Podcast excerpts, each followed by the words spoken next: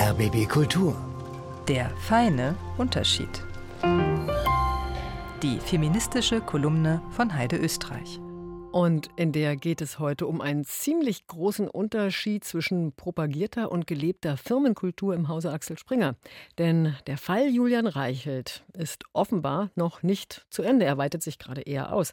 Die Financial Times hat gerade eine Recherche veröffentlicht, die zeigen soll, dass der Konzernvorstand das problematische Verhalten des Bild-Chefredakteurs der seine Macht ja mehrfach missbraucht haben soll, lange gedeckt hat.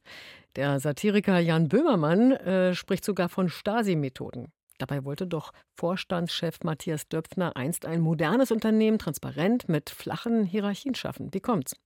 Ja, Heide Österreich hatte so eine Vermutung. Langsam komme ich zu dem Schluss, dass flache Hierarchien einen Sonderplatz im Bullshit-Bingo der Unternehmenskulturen bekommen sollte. Flache Hierarchien, das klingt so sympathisch und demokratisch und alle reden mit allen und keiner hat Angst und deshalb wird das Arbeitsergebnis super top und viel besser als vorher. Flache Hierarchien wollen alle. Matthias Döpfner, der immer noch den Springer-Konzern leitet, war da keine Ausnahme. Er baute den Konzern um, diversifizierte ihn, stellte ihn digital auf und was wollte er? Eine neue Offenheit und flache Hierarchien. Jetzt, wo nach Recherchen der Financial Times der Verdacht im Raum steht, dass der Vorstand des Konzerns Fehlverhalten des Bild-Chefredakteurs Julian Reichelt längere Zeit gedeckt hat, scheint sich ein weiteres Mal, um es mal vorsichtig auszudrücken, eine gewisse Diskrepanz zwischen Reden und Handeln zu offenbaren. Flache Hierarchie, das ist nämlich eine ganz hohe Unternehmenskunst, die kaum jemand beherrscht und Springer offenbar schon gar nicht. Flache Hierarchien und steile Typen passen schon mal nicht zusammen. Reichelt prahlt auch nach seinem Rauswurf noch damit, dass sein Führungsstil aus Streit und der systematischen Überforderung von Mitarbeitenden besteht. Übersetzen würde ich das mit ein Regime der Angst. Eine Hierarchie, deren oberste Stufe von einem angsterzeugenden Autokraten besetzt ist, ist nicht flach. Für flache Hierarchien braucht man angstfreie Mitarbeitende und Führungskräfte, die zur Selbstreflexion und Selbstkritik fähig sind.